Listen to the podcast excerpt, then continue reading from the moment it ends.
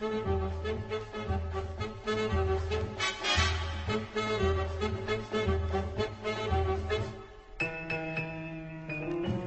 dia, boa tarde, boa noite, querido ouvinte. Começando mais um pontapé inicial. Vamos aqui falar um pouco do nosso futebol carioca. Tivemos jogos de Libertadores, jogos do Brasileirão. Enfim, vamos dar uma geral. E hoje eu estou aqui com todos os meus companheiros, a equipe está completa. Vamos começar apresentando aqui a Juliana. Fala aí, Juliana, tudo bem? Oi, bom dia, boa tarde, boa noite a todos os nossos espectadores. Não sei que horas vocês estão assistindo isso, mas os campeonatos estão chegando para a reta final e a gente tem muita coisa para falar, então espero que gostem muito do nosso programa de hoje. É isso aí. Fala aí, Guilherme, está aqui com a gente também. Fala aí, rapaziada. Muito bom dia, muito boa tarde, muito boa noite para quem estiver assistindo. É, enfim, jogos de Libertadores, de Campeonato Brasileiro, vamos falar aí de tudo que a gente tem. Isso aí, por último e não menos importante, Amanda, como é que você tá, Amanda? Tudo bem? Tudo bem, mais um dia, né? Muitas polêmicas acontecendo, demissões. A gente vai comentar tudo hoje, então fique ligado. Exatamente. A gente vai começar hoje falando, como sempre, do Vasco da Gama.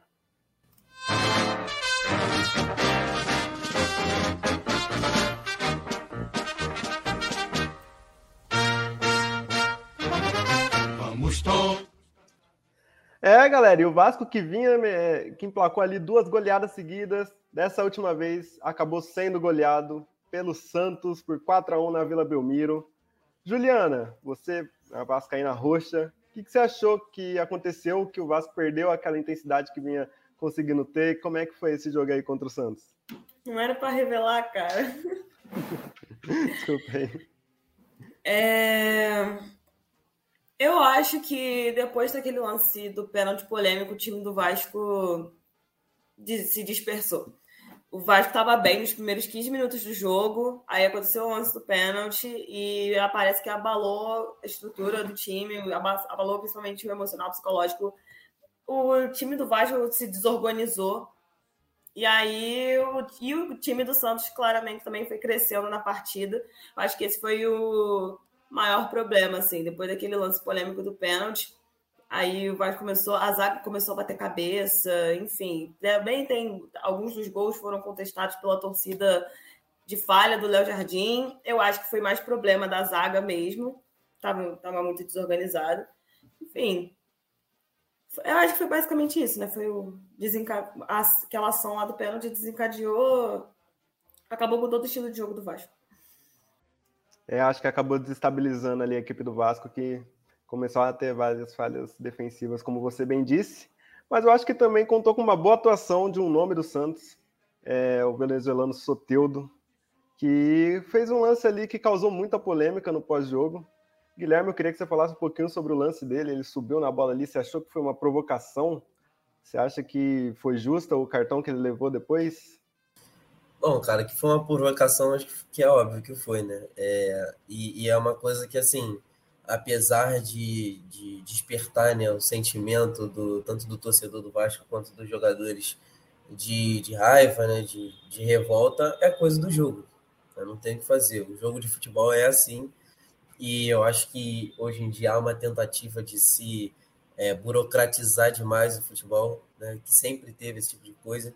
Para quem é vascaíno sabe bem, o Edmundo, por exemplo, rebolando no aquela né, famoso vídeo, que é uma coisa legal que acontece e, mas assim, eu acho que ali aquela questão é, é, é, mais problematizável a arbitragem do que o lance em si, porque eu acho que foi tudo errado. Toda a condução do, da, da confusão foi errada.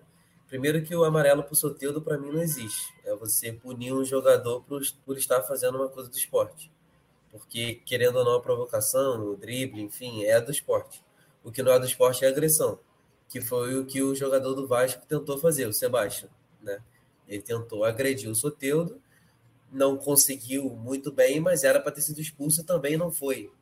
Então, assim, aí tiveram lances de expulsões que, sei lá, o, o, Lucas Lima, por exemplo, foi expulso por nada. O goleiro do Santos merecia muito mais a expulsão do que o Lucas Lima. Então, assim, eu acho que toda a condução da arbitragem em si foi, foi o erro da situação não o lance do Soteldo em si, que depois, né, um roteiro meio de cinema aí, ele faz o, faz o último gol, né? Um bonito gol, depois dessa confusão toda. É, mas enfim, eu acho que, que não existe você punir o jogador por fazer algo que é do esporte. E não punir, no, na medida que deveria, um jogador que está fazendo, cometendo um ato que não é do esporte, que é agressão. Isso aí, assina embaixo no que você falou, concordo plenamente.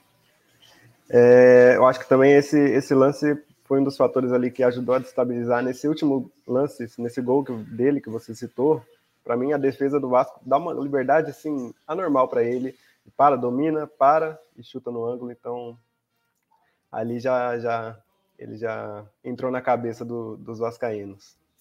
E o Vasco aqui com essa derrota para o Santos e com a combinação do empate entre Goiás e Botafogo, acabou voltando para a zona de rebaixamento.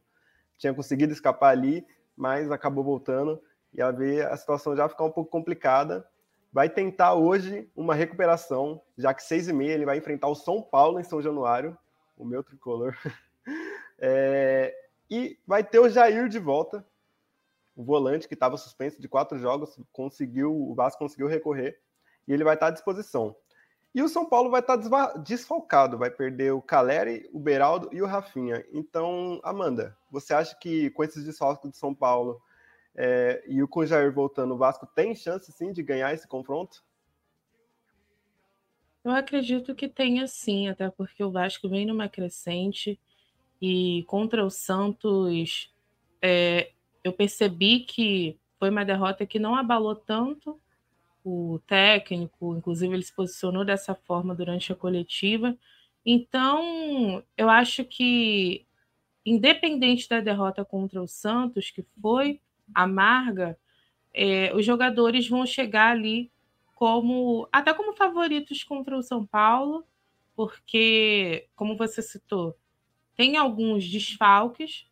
O Vasco, mesmo com essa derrota, chega empolgado para poder reverter essa situação. Tem uma sequência em casa que começa agora contra o São Paulo, então uma virada de chave que tem que deixar de lado, né, essa derrota e convencer sua torcida de que a crescente continua. O Vasco ele vinha aí de boas sequências de resultados no Campeonato Brasileiro, então se conseguir ganhar o São Paulo em casa, já muda totalmente, né, a, a torcida esquece né, essa derrota contra o Santos, então chega para se afirmar e, quem sabe, sair do Z4, né? Voltar né, àquela crescente que estava. O, o Vasco precisa se recuperar dessa derrota, como eu falei, agora está na 17 colocação, com 26 pontos. O Goiás é o primeiro time fora do Z4, depois é o Santos em 15 que enfrenta o Palmeiras. Vem aí de de uma eliminação amarga também na Libertadores. Então, o Vasco precisa se afirmar, e para se afirmar tem que vencer o São Paulo e tem condições de fazer isso. Exatamente, eu acho que um, um, tem dois fatores aí que jogam a favor do Vasco, que é o fato do São Paulo não estar tá mais disputando nada nesse Brasileirão, já está classificado para a Libertadores do ano que vem, e o fato do São Paulo não conseguir jogar bola fora de casa, ele tem a segunda pior campanha do Campeonato Brasileiro, só perde para o América Mineiro, que é o último colocado. É, jogando fora de casa, ainda não venceu fora de casa. Então, eu acho que o Vasco ainda, com o apoio da sua torcida, deve sim conseguir trazer essa vitória. O São Paulo não vai estar tá dando a vida como o Vasco vai estar tá para fugir do rebaixamento.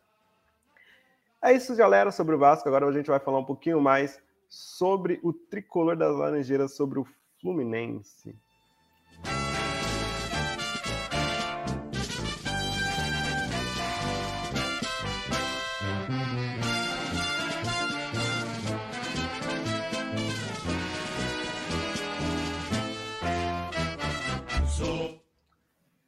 É, galera, finalmente temos o Fluminense de volta a uma final de Libertadores depois de 15 longos anos. Após esse último confronto entre Fluminense e Internacional, o confronto acabou em 2 a 1 para o Fluminense lá no Beira-Rio. É, o Fluminense sofreu durante o jogo, mas conseguiu uma, uma virada heróica ali no finalzinho. É, Guilherme, você acha que é roteiro de campeão, cara? O que, que você achou desse jogo? Cara, eu ia falar exatamente isso. É vitória de campeão, assim. É, é, lembrando que o Fluminense foi pior nos cento e, é, 180 minutos né, da, dessa semifinal, porque aqui no, aqui no Maracanã o Inter também foi superior, mas enfim, é, acabou. Eu acho que deixou a, deixou a classificação escapar quando tomou o segundo gol do Cano aqui, né? Porque o time estava com um a mais, estava é, pressionando, não conseguiu fazer gol. E aí um lance ali do final do jogo que parecia despretensioso, né? Uma, uma, um, escanteio, eles deixam um jogador assim que não, não, não pode deixar é, sem marcação, sem supervisão. E o, o Cano consegue até um, um, chute assim, que, que é só ele mesmo que conseguiria fazer esse tipo de gol, que é um. Né, ele, ele é o, o tipo de jogador que finaliza mesmo, tipo, ele não tem. não quer saber se, se, tem, se ele tem ângulo, se está tá longe, se está perto, ele não quer saber, ele chuta pro gol que é algo que eu valorizo muito em atacantes, inclusive. É, mas, enfim, eu, eu, acho que naquele gol ali que o Internacional deixou a, a classificação escapar, porque é, tinha tudo para vencer esse jogo aqui e ir para jogar em casa com o apoio da sua torcida, com a vitória, com o, a vantagem nas mãos.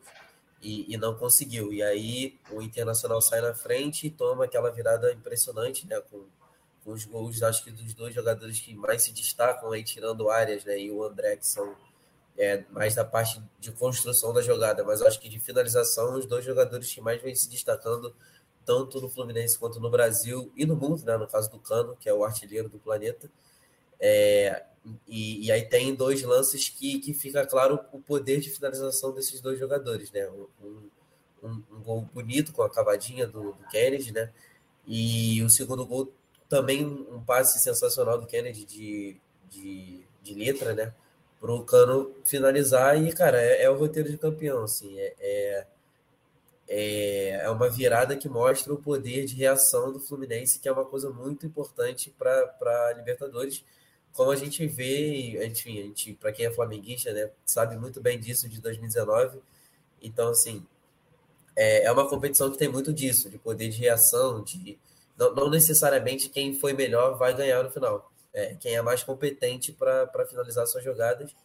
E, e, o Internacional não foi, né? O Valência, o gol que o Valência perdeu é inacreditável. Assim, não pode. Um time que se dispõe a ser finalista de uma, de uma Libertadores não pode perder esse tipo de gol. Entendeu? Então, assim, o Fluminense tem tudo para ganhar. Teve um roteiro perfeito, tem tudo para ganhar. Vai enfrentar um adversário que é o, o, o, digamos, menos forte, né? Porque eu acho que enfrentar o Palmeiras seria muito pior.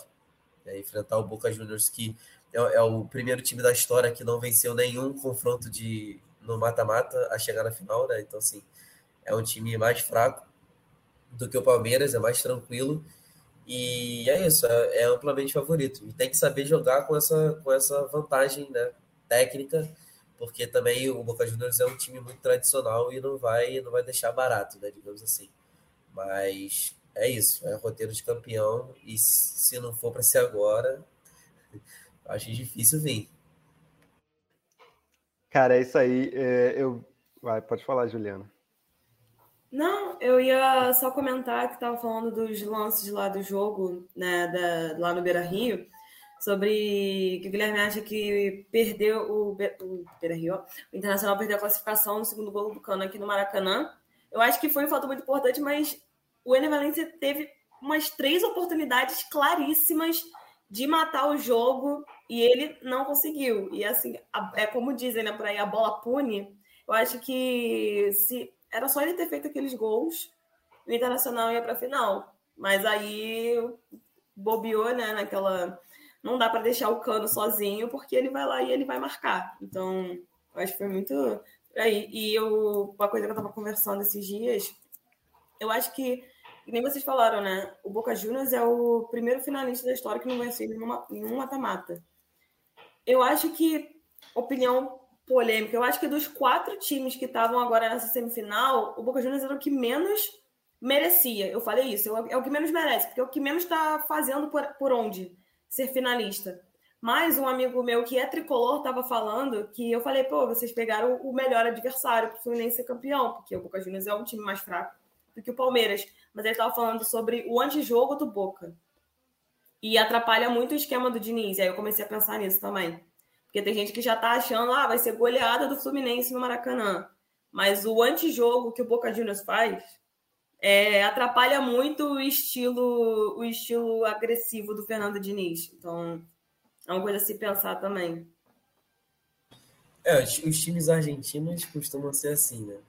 Não, tem muito para onde correr. É um time muito tradicional e sabe jogar a competição, sabe jogar com desvantagem técnica, né? Eu acho que todo o antijogo que o Boca pode praticar vai ser totalmente proposital, não é tipo, ah, não é porque os jogadores estão irritados, não, eles, estão, eles sabem o que eles estão fazendo, eles estão fazendo exatamente para atrapalhar o estilo do jogo.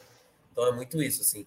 É o, é o adversário menos técnico, mas não deixa de ser difícil. Né? Concordo plenamente. É, eu vi em algum lugar que é, chegaram na final os dois times mais opostos, né? O time que mais quer propor o jogo, que, que mais quer jogar, que é o Fluminense, contra o time que menos quer jogar, que é menos quer propor o jogo, que é o Boca Juniors. E para quem viu o jogo contra o Palmeiras, entre o Boca e o Palmeiras, cara, teve um lance que teve um chute de fora da área, o Romero bateu roupa, deu rebote, é, só que ele conseguiu encaixar na, no segundo, né, na segunda tentativa, e o Rony tinha ido na bola, deu um carrinho, mas assim, encostou no goleiro do, do Boca e não deu nada. Só que aí os caras foram para cima do Rony já para querer destabilizar. Então, assim, é uma catimba típica de argentino, como o Guilherme falou, qualquer time de lá, Racing, enfim. Hum, acho ainda que também... teve...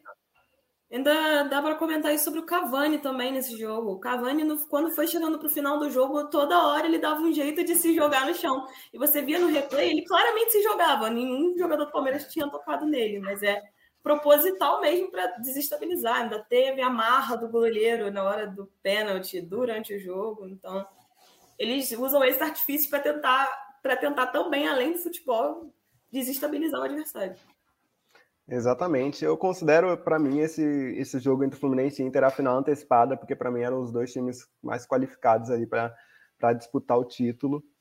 E, cara, tá com muita cara de roteiro de roteiro de campeão. É, esse ano tá sendo diferente, né? O Botafogo também com esse tava com esse com esse com essa sensação de campeão o São Paulo na Copa do Brasil é a mesma coisa, o Manchester City lá na Champions também. Então, assim, vamos torcer para o Fluminense conseguir ganhar. Eu acho que todo brasileiro de bem que não seja rival do Fluminense, que não torce para um time rival, tem que torcer para o Fluminense, porque pô, um argentino ganhando a Libertadores no Maracanã, acho que não é bom nem para rival, vou falar a verdade aqui. Hein? É... Uma, uma coisa também, só para complementar sobre essa final, que é muito importante, é, acho que foi a Juliana que falou, né, do goleiro é, o Fluminense tem 100, 120 minutos para ganhar esse jogo. Porque se for para pênalti, vai complicar legal. O goleiro é um absurdo nos pênaltis e ele sabe exatamente como desestabilizar o cobrador. Exatamente. Então, assim, ainda mais o Fluminense que tem jogadores que não costumam ser batedores de pênalti, assim, não tem um batedor específico, né? Como o Palmeiras tem com o Veiga, por exemplo, que perdeu o pênalti, né? Como o Flamengo tem com o, com o Gabigol, enfim. O Fluminense não tem muito isso, né? Tem jogadores jovens que com certeza vão bater e, e do outro lado tem um goleiro muito experiente. Então, assim, tem, tem uns 120 minutos para ganhar. É os 90, os 90 de jogo e mais uma prorrogação se houver, né? Porque se for para pênalti vai ser, vai ser difícil. É, eu acho que nenhum tricolor ia gostar de ver uma versão nova de 2008. Não, o jogo tá para pênalti no Maracanã, o goleiro defender e vice de novo da Libertadores. Então,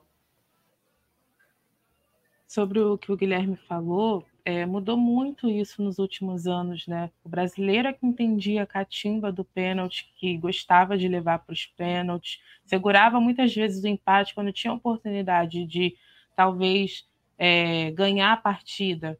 Preferia ir para os pênaltis contra um time argentino porque sempre entendia mais da catimba, né? E hoje parece que isso está mudando, né?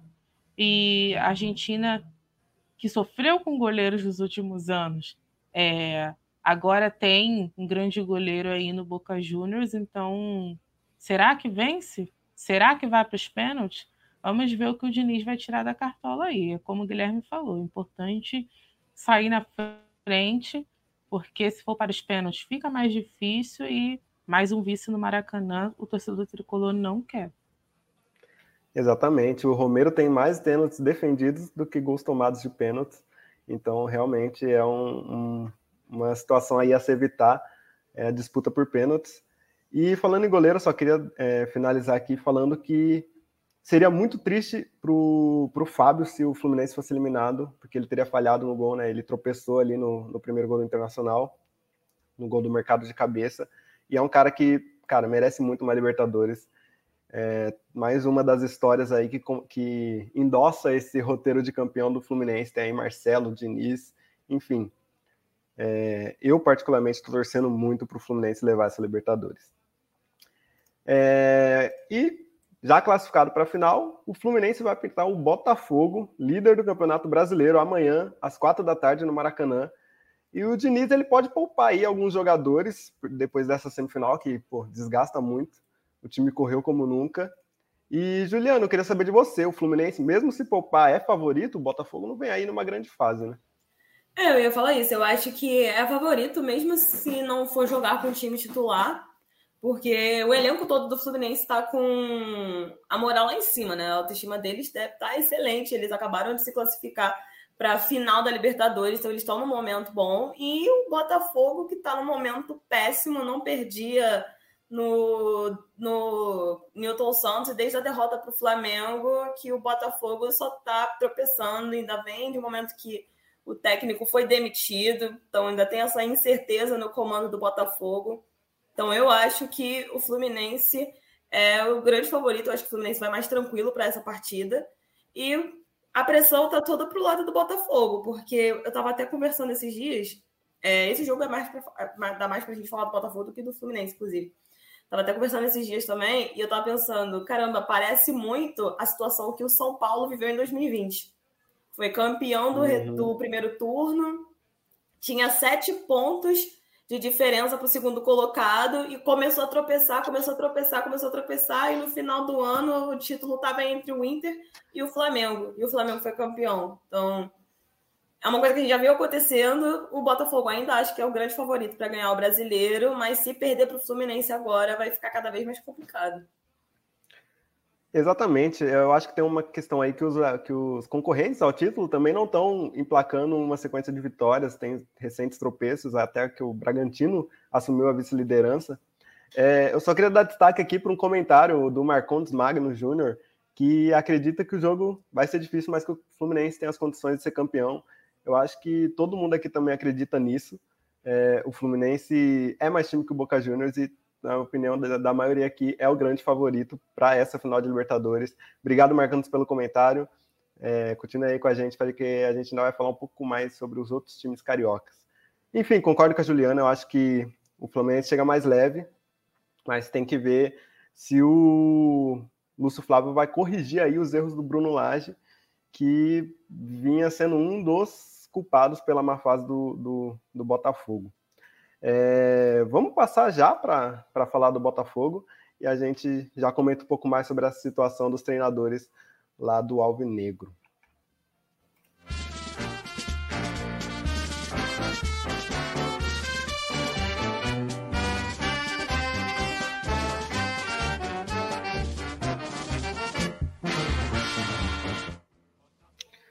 É, a Juliana já adiantou aqui o, o nosso tema, porque após o um empate contra o Goiás em 1 a 1 jogando em casa. Bruno Lage foi demitido, ele não aguentou a sequência ruim que o Botafogo vem enfrentando.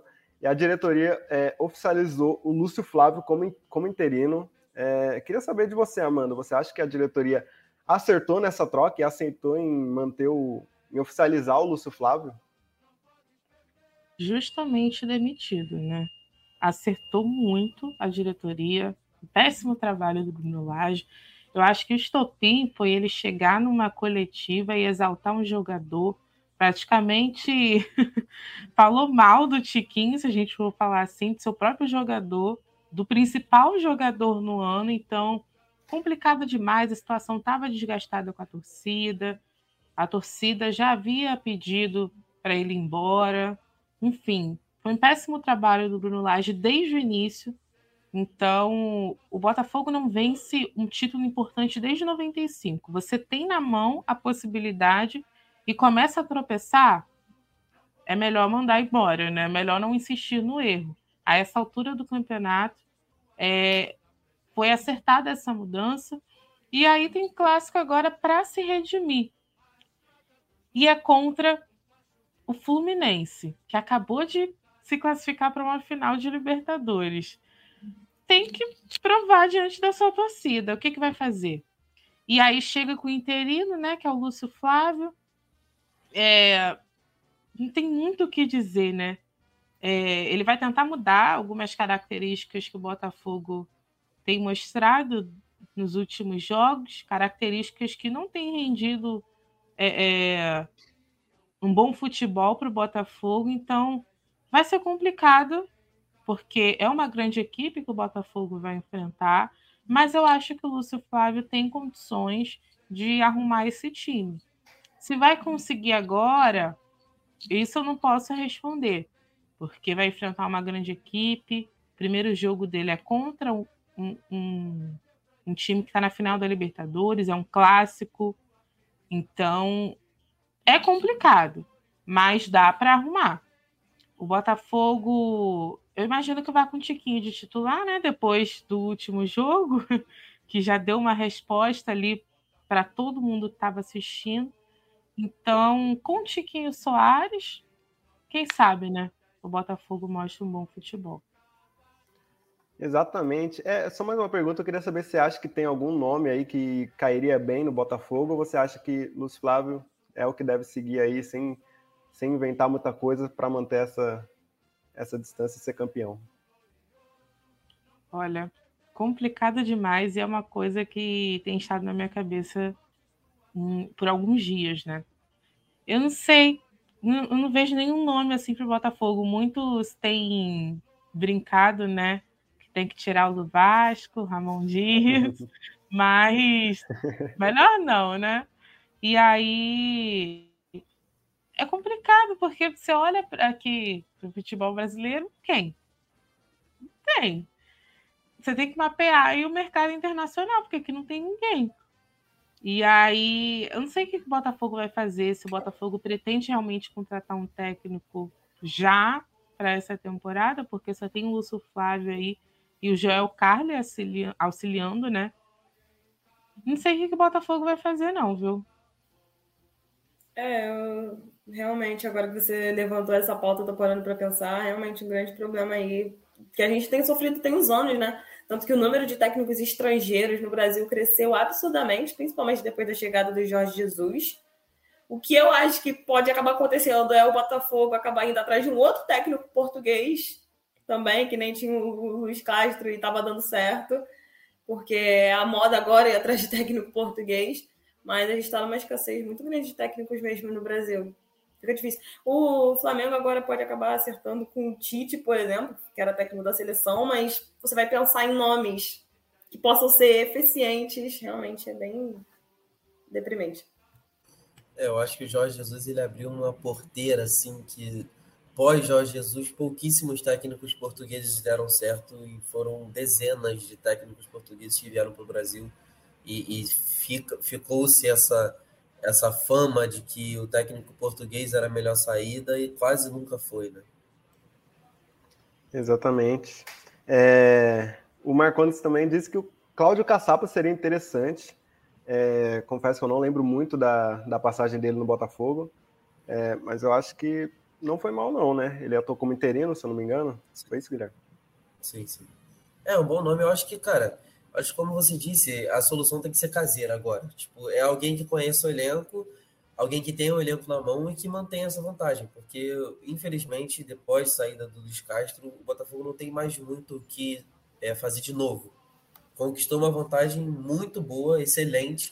Fez um excelente primeiro turno, melhor primeiro turno da história. E agora tem que manter. É isso. Era normal o time oscilar, né, que isso fique bem claro. O time não ia conseguir ficar nessa mesma é, tomada o campeonato inteiro, porque nenhum time consegue manter o mesmo nível o campeonato inteiro. São 38 rodadas, então assim, é claro que oscilar o time ia, mas tem uma gordura gigante para queimar, já queimou boa parte dela, né, infelizmente, com, com o Bruno Lage. E agora eu acho que a, a diretoria tomou uma boa decisão de deixar um interino para segurar essa vantagem, fazer os pontos cruciais, né, o que tiver que fazer, tem o elenco na mão, sabe os jogadores que tem que escalar, né? Não, não vai fazer as maluquices do Bruno Lage de colocar o Tiquinho no banco, colocar o Tietchan de lateral. Então, assim, é, é, é, fazer o feijão com arroz e ganhar o campeonato. É isso que o Botafogo tem. Eu achei aqui as informações do Cláudio Caçapa, que vocês estavam falando, né? Ele treina o Molenbeek na Bélgica, tá no futebol belga. É, e ele foi uma pedida dos torcedores do Botafogo para a diretoria, porque ele já passou pelo Botafogo. Só que alguns sites estão dizendo que ele vem, alguns sites estão dizendo que ele não vem. Tem um site belga disse que ele não tem planos de sair do time que ele está treinando agora, mas vamos ver o que desenrola. É isso aí. E Cláudio Caçapa vindo ou não, para o próximo jogo, quem vai estar tá lá amanhã é o Lúcio Flávio. Então, Guilherme, queria saber tipo, o que, que ele pode fazer para jogar para trás essa má fase do Bruno Lage e recuperar o time agora. É, tirar essa enhaca para ganhar o clássico contra o Fluminense, que a gente mesmo disse, vem tranquilo, vem classificado para a final. O que, que você acha que dá para fazer aí? É, cara, foi isso que eu falei, é o feijão com arroz, assim. Eu acho que o Fluminense, ele, ele apesar de ser um, ser um, um finalista, né, de, de Libertadores, ele é um time que está vindo de, de um confronto muito pesado, né, muito duro, uma virada muito sacrificante. É um time que está meio de ressaca, né, como, como a gente pode dizer assim. Então, assim, o Botafogo ele tem, ele tem condições sim de ganhar, porque é o líder, né? Então o Botafogo tem condições de ganhar de qualquer time do Brasil atualmente.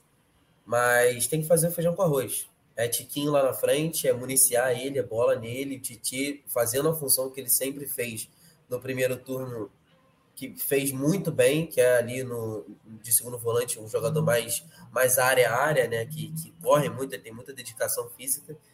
E, e é isso, cara. É, é, o feijão com arroz, é, construir um resultado é, satisfatório, né? Que dê novamente um, um, respiro para esse time, porque se perder realmente começa a ficar complicado. E não só na parte dos pontos, né? começa a ficar complicado na confiança dos jogadores. Eu acho que isso é muito importante também. É, os, o, o, atleta, ele, ele querendo ou não, né? muita gente não, não entende muito bem isso, mas os jogadores são seres humanos também. Eles também têm frustrações, têm oscilações de, de pensamento, esse tipo de coisa. E quando começa, inicia-se uma crise assim, né, uma, uma fase, é, é claro que eles começam a perder a, a confiança. E aí o, o, as jogadas que o Tiquinho fazia, ele passa a não fazer. As jogadas que, enfim, o, o, o Segovinha fazia de pegar a bola e ir para cima e, e, tentar o drible, ele passa a não fazer, entendeu? E aí o time vai ficando cada vez mais previsível. E é isso que não pode acontecer com o Botafogo. Exatamente, concordo com você. Para mim, esse casco é muito mais importante para o Botafogo do que para o Fluminense, que está focado aí na Libertadores. E é isso, galera. Vamos falar um pouquinho mais agora sobre o rival do, de todos os times cariocas, sobre o Flamengo.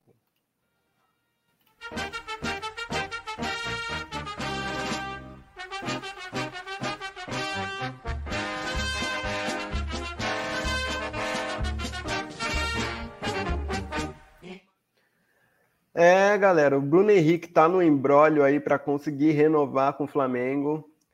É... Você, Juliana, você acha que a diretoria devia aceitar essa contraproposta do Bruno Henrique e oferecer os três anos de contratos que o Ponta quer? Eu acho que assim, o que deve estar sendo do, esse impasse para o Flamengo aceitar essa contraproposta é a idade do Bruno Henrique. Henrique chegou no Flamengo, ele já tinha uma certa idade né, para o futebol, ele tinha 27 anos. Ele está com 32 anos agora. Ele é um jogador que eu, toda vez que a gente falou sobre isso, eu falei que ah, eu acho que o Flamengo deveria renovar, porque ele continua ajudando muito. Ele, é, mesmo voltando de lesão, ele voltou, já está jogando em alto nível. Ele agrega muito no, o, ao elenco do Flamengo.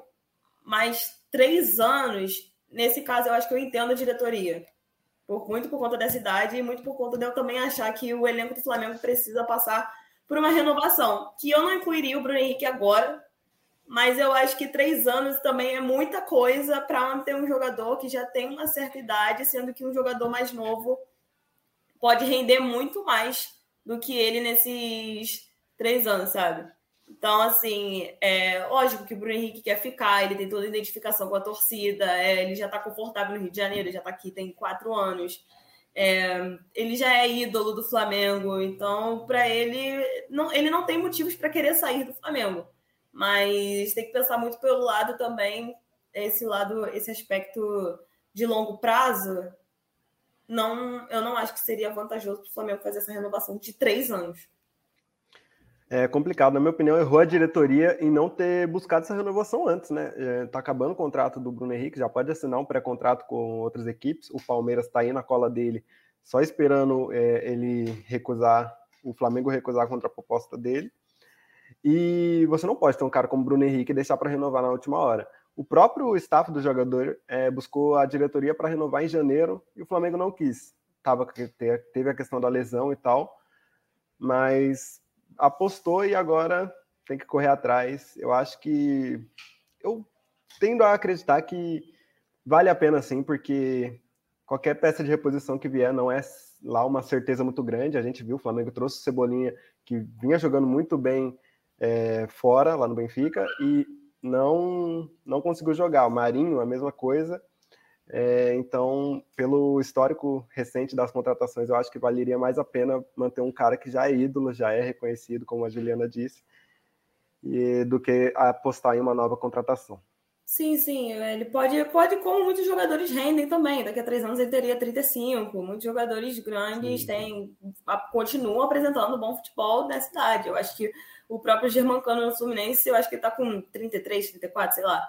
Mas ao mesmo tempo que, tipo assim, a gente pensar, ah, ele já jogando muito agora, pode ser um negócio meio arriscado, entendeu? É, é um risco que pode estar tá correndo. E você falou do Palmeiras, eu acho que eu tava vendo também, o Atlético Mineiro também tava querendo ir atrás do Bruno Henrique. É, Palmeiras, Atlético Mineiro, São Paulo. Fala aí, Guilherme. É só o, o Jamancano já tem 35 anos e continua apresentando esse futebol aí. E assim, eu acho que eu vou discordar um, discordar um pouco é, da Juliana, no caso. Eu acho que, assim, é claro, isso é muito verdade. É um jogador de idade avançada, sim, com um contrato muito, muito caro, né? Vai, o Flamengo vai gastar muito dinheiro para ter essa renovação. Mas eu acho que é um ídolo máximo do clube, assim. É, é depois do Gabigol, e, e assim, dependendo do argumento que você dê, ele, ele chega quase perto, assim, bem perto do Gabigol, com, com questões de, de idolatria, porque é um jogador que participou ativamente de todas as conquistas grandes do Flamengo, todas elas, todas. E é um jogador que se lesionou, voltou da lesão e apresentou o mesmo futebol, o mesmo nível. E é um dos poucos jogadores do Brasil que eu vi acontecer isso. Então, assim, não, é, é, você não pode deixar um, um jogador desse reforçar um rival. Nunca se não for para renovar, então que, que, sei lá, que dê algum jeito de, de, de mandar esse cara para fora do Brasil. Porque, assim, não, não, ele, ele é o tipo de jogador que não pode reforçar um time rival, porque ele vai jogar e vai jogar muito. Porque ele joga muito. Então, assim, é, eu acho que tem sim que aceitar a renovação, não tem jeito. Agora já deu mole, já tinha que ter renovado antes. Agora que já deu o primeiro erro, não, você não pode errar de novo com esse tipo de jogador, entendeu? Então, assim, tem que é, é um jogador crucial, não tem reposição para ele, porque o Cebolinha não é uma reposição. O Cebolinha nunca jogou o que se esperava dele no Flamengo, e eu acho que não vai também. Sim, tem que vir um técnico muito bom, talvez o Tite consiga é, é, retomar o futebol dele, mas a nível Bruno Henrique não tem nenhum outro jogador no elenco, e para mim nem no Brasil que consiga fazer o que ele faz. Entendeu? Concorda sendo embaixo com o Guilherme, tô contigo, acho que, sei lá, Talvez o Hulk no Atlético tenha uma capacidade tão grande quanto, mas é outro jogador que está aí com a idade avançada. É, então acho que também vale a pena renovar com o Bruno Henrique, porque vale mais um investimento certo do que outro investimento que também seria alto em alguém que não é tanta certeza quanto o Bruno Henrique. Trouxe aí o Luiz Araújo, que também não tem capacidade para fazer nada parecido com o Bruno Henrique. É, o, Bruno, o, o Luiz Araújo nem é, o Luiz Araújo é do outro lado, né? Ele é o é. outro extremo do campo. Então, assim, não tem, não tem um cara para. São dois jogadores que, para mim, não existem reposição no Flamengo: o Bruno Henrique e o Arrascaeta. Não tem no elenco jogadores que consigam exercer o mesmo papel que esses dois caras fazem. Concordo. Você falou da idolatria também, eu acho que ele, por ter menos arranhões na idolatria do que o Gabigol, eu acho que isso acabou trazendo ele para um nível, para um outro patamar, como ele mesmo disse. Mas aí você acha que hoje em dia ele, ele seria mais ídolo que o Gabigol, então? Que você falou de arranhões? Cara, eu acho que mais ídolo é, é muito forte. Eu acho que ele tem mais, mais prestígio com a nação inteira, digamos assim. O Gabigol tem muita gente que já não ah, quer ir no Flamengo, que já não gosta mais. Mas tem muita gente que considera o Gabigol o maior após o Zico, então acho Não, que isso ainda é muito impactante. Eu acho que, assim, pelo, pelo que a gente observou nos últimos anos, o Gabigol é o maior nome dessa Sim. geração do Flamengo. Sim. Mas o Bruno Henrique talvez esteja em mais sintonia com a torcida neste isso. momento. Exatamente, concordo, isso mesmo. É, eu, que o, na verdade o Bruno Henrique ele é o tipo de atleta que, que não é, é, ele não vai ser o, o, no caso desse elenco do Flamengo, ele realmente não vai ser o protagonista maior, né? É o Gabriel, não tem o que fazer. E é assim o maior ídolo pós, eu, agora falando como torcedor do Flamengo, né? Pós Zico é o maior ídolo da, da história e por tudo que fez, pelas conquistas, enfim, é, é o jogador é, depois das, das finais do Zico só ele fez gol em final de Libertadores, né? Foram três finais e todos os gols marcados foram dele. Foram quatro gols em finais de Libertadores. Então, assim, é um jogador que, que tem seu nome já cravado na história e o Bruno Henrique não vai passá-lo. Mas o Bruno Henrique é, sim, uma peça fundamental que, se não fosse ele, talvez o Gabigol não teria também o tamanho que tem. Porque pouca gente se lembra, assim, pouca gente se lembra, acho que todo mundo que é flamenguista vai se lembrar. A jogada inteira do empate contra o River foi do Bruno Henrique. Então, assim, é, foi o Bruno Henrique que deu o, o gol pro Gabigol no, na semifinal contra o, contra o Internacional, que sacramentou a classificação para final. Então, assim, é, é, é, um jogador muito crucial e que tem, sim, sua idolatria muito grande, é, um, é uma prateleira altíssima dentro desse clube e tem que ser renovado. Não tem mais. Eu acho que você citou a jogada do, contra o River, né? Ele corta para o meio, acha um passe ali entre, entre os zagueiros, Exato. deixa o Gabigol na cara. É assim, craque, eu acho que isso joga a favor dele quando comparado ao Gabigol. Eu acho que ele é muito mais regular. Eu acho que ele não teve má fase no Flamengo, como o Gabigol tá tendo. Então, cara, para mim, vale muito a pena renovar com o Bruno Henrique. É, Guilherme, já vou puxar outra para você aqui, porque o Tite não chegou ainda. É, e não tem muita gente questionando muito essa demora. Eu queria, eu lembro que quando o Vitor Pereira foi demitido, o Jorge Jesus era cogitado, mas teria que esperar um tempo ali para ele chegar, e muita gente não queria saber de esperar, não achava que o Flamengo não é time de esperar do treinador. E com o Tite está sendo diferente. É, por que, que você acha que isso está acontecendo? Cara, então, pelo que. Se, se tudo que noticiam, né, se tudo que vai a, a público é verdade, o Tite ele já está praticamente acertado, só não foi ainda anunciado por conta de alguns entraves do contrato, né, de premiações, esse tipo de coisa. Mas eu acho que, assim, é, é um, é um tipo de técnico que para mim vale a pena esperar, sim, o Tite, no caso porque dos nomes brasileiros, eu acho que ele é o mais capaz de tirar algo melhor desse elenco do, do Flamengo. Né? É, é, um jogador de, é um jogador, perdão, é um técnico de seleção brasileira. É, teve uma, uma passagem extremamente consistente, apesar de, enfim, de todas as, as críticas quanto ao trabalho dele. Se você analisar tudo que ele fez nesses, nessas duas Copas, né, e todos os anos de preparação, é, é muito consistente, né? técnico que perdeu pouquíssimos jogos, tomou pouquíssimos gols. Era um time que fazia muitos gols. Aliás, fez um, um pré-copa de 2018 absurdo, né? Foi, foi assim, foi algo totalmente é, é, fora do, do, comum, fora do que vinha apresentando antes, né? Em 2014, por exemplo, 2000, enfim. É, e, cara, é, é, um, é um nome que chega no Flamengo para ter total respaldo, né? E eu acho também que tem uma questão ali, e aí agora só achismo meu, tem uma questão de, de é, não sei, talvez uma, uma gratidão, entre várias aspas, quanto ao Corinthians, porque hoje joga Flamengo e Corinthians, e, e eu acho que o Tite não quer ser anunciado e não quer estar em campo contra o Corinthians, né? não quer estrear contra o Corinthians. Então, assim, muito provavelmente pós esse jogo ele já vai ter seu nome anunciado, se tudo que estão falando é verdade, né? E, mas assim, eu acho que é um cara super capaz, é o mais capaz no momento de pegar esse elenco e ter o respaldo possível.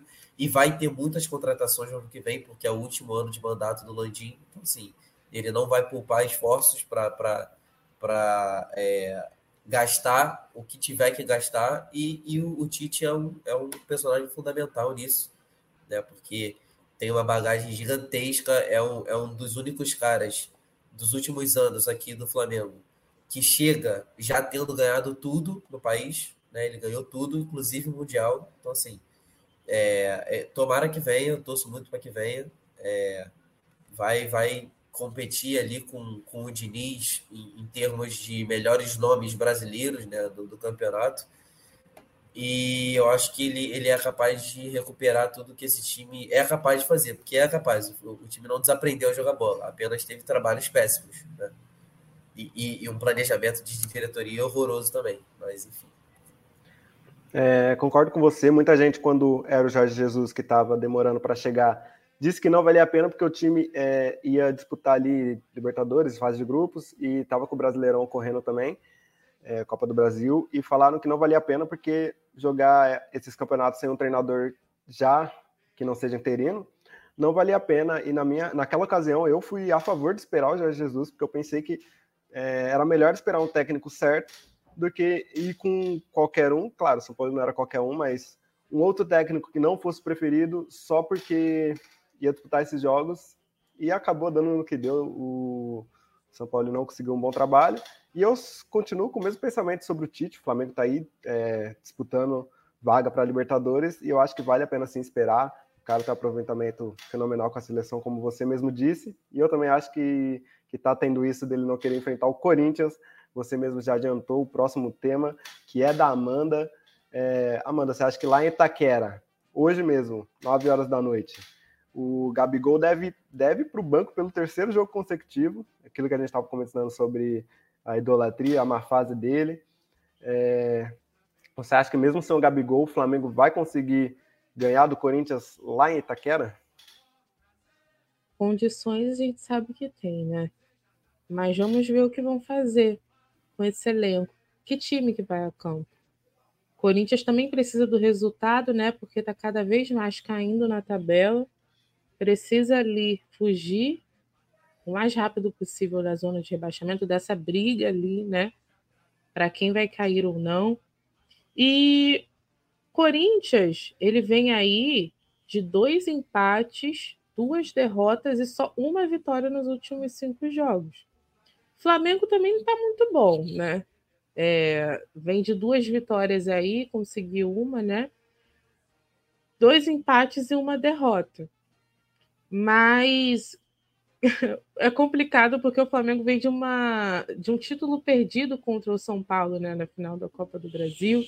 Então, tá tentando se recuperar e querer mostrar que sim, nós podemos para a torcida. Né? E aí tem esse desafio lá na Neoquímica Arena, que eu nem, cham... nem chamaria de desafio, porque o Flamengo tem bom retrospecto lá, né? No, nos últimos jogos. Então, tem que mostrar serviço e tem essa oportunidade. Corinthians está ali na 13ª posição, Flamengo em quinto. Quer ir para Libertadores é, direto, né? Pelo menos no G4 tem que terminar.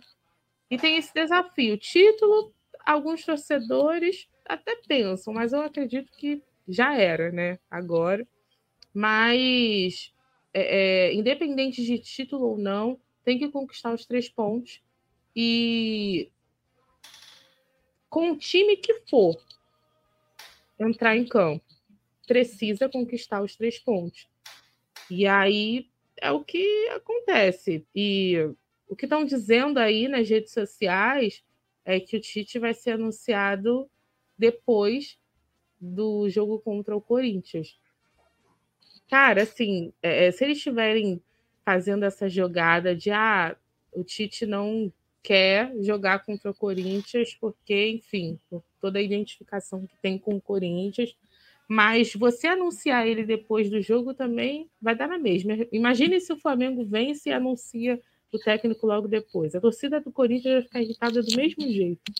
Então, mas com Tite ou sem Tite, tem que buscar os três pontos. E de qualquer jeito, em algum momento da vida, ele vai ter que enfrentar o Corinthians se ele for comandar o Flamengo, né? Ano que vem, pelo menos tem dois jogos de turno de Brasileirão, então.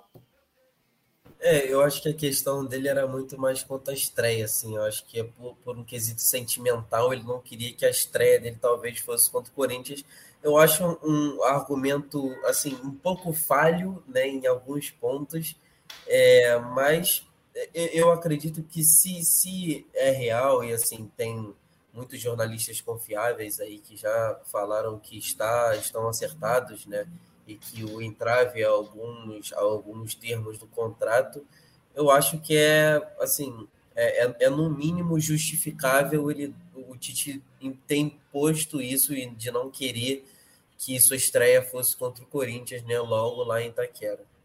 Mas, mas veremos. Eu acho que faz sentido porque rolou muito, muito boato de que ele iria acertar com o Corinthians, ia dar o chapéu no Flamengo, mas no final das contas o Corinthians acertou com o Mano Menezes e o Tite provavelmente deve para o Flamengo. A Luciana Nascimento comentou aqui que vai dar Mengão. E, Luciano, eu concordo com você. Eu acho que o Flamengo tem tudo para ganhar esse jogo, tem mais elenco. O Mano Menezes está chegando agora, não, não organizou bem o time. E o Corinthians acabou de, de ser eliminado da Sul-Americana, então talvez esteja psicológico abalado ali nessa fuga contra o rebaixamento que vai, vai incomodar aí o Corinthians. Gente, é isso. Muito obrigado pela participação de todos, pela audiência dos nossos queridos ouvintes. Vamos acompanhar aí os jogos de Vasco e Flamengo hoje contra os times paulistas. Amanhã o clássico entre Fluminense e Botafogo. Por enquanto é isso, galera. Amanda, muito obrigado pela participação. Até semana que vem. Obrigada, Grão. Obrigada a você que ouviu, talvez assistiu também até aqui. A gente se vê na semana que vem. Vamos torcer para que os quatro. Quatro não vai ter como, porque tem clássico, né? Mas que os três, quem sabe, vençam é, nessa rodada. Se não der para vencer, o Fluminense e o Botafogo podem ficar no empate também. é, pelo menos ninguém perde, né? Juliana, muito obrigado pela participação. Tamo Eu junto que... até semana que vem. Eu que agradeço aqui a oportunidade de poder estar comentando sobre futebol com vocês, algo que a gente gosta tanto, da ter a oportunidade de debater aqui de uma forma mais profissional. Então, é, até semana que vem. Tô com a Amanda, espero que os resultados sejam positivos, mesmo que seja um empate, pelo menos todo mundo pontua. E é isso. é isso. Eu não vou torcer para o Vasco ganhar, eu não posso garantir isso, né? Mas enfim, Guilherme, muito obrigado, cara. Tamo junto. Valeu, valeu, rapaziada. Muito obrigado a quem assistiu aí. Nos vemos semana que vem para mais informações dos nossos queridos grandes aí. É isso aí. Eu queria agradecer também ao Marcondes e à Luciana que deixaram nos comentários aí durante essa nossa live. Marcondes falou que vai dar Vasco hoje. Eu sou São Paulino, então eu espero que não, viu, Marcondes? É, queria também pedir para vocês seguir a gente na Audioativo, seguir a gente nas redes sociais, audioativo.eco e no site também, audioativo.com.br. E é isso, queria agradecer ao Gabriel Colares, nosso coordenador, que dá a oportunidade da gente falar dos nossos queridos times cariocas. Muito obrigado, galerinha. Até semana que vem. Tamo junto. Tchau, tchau.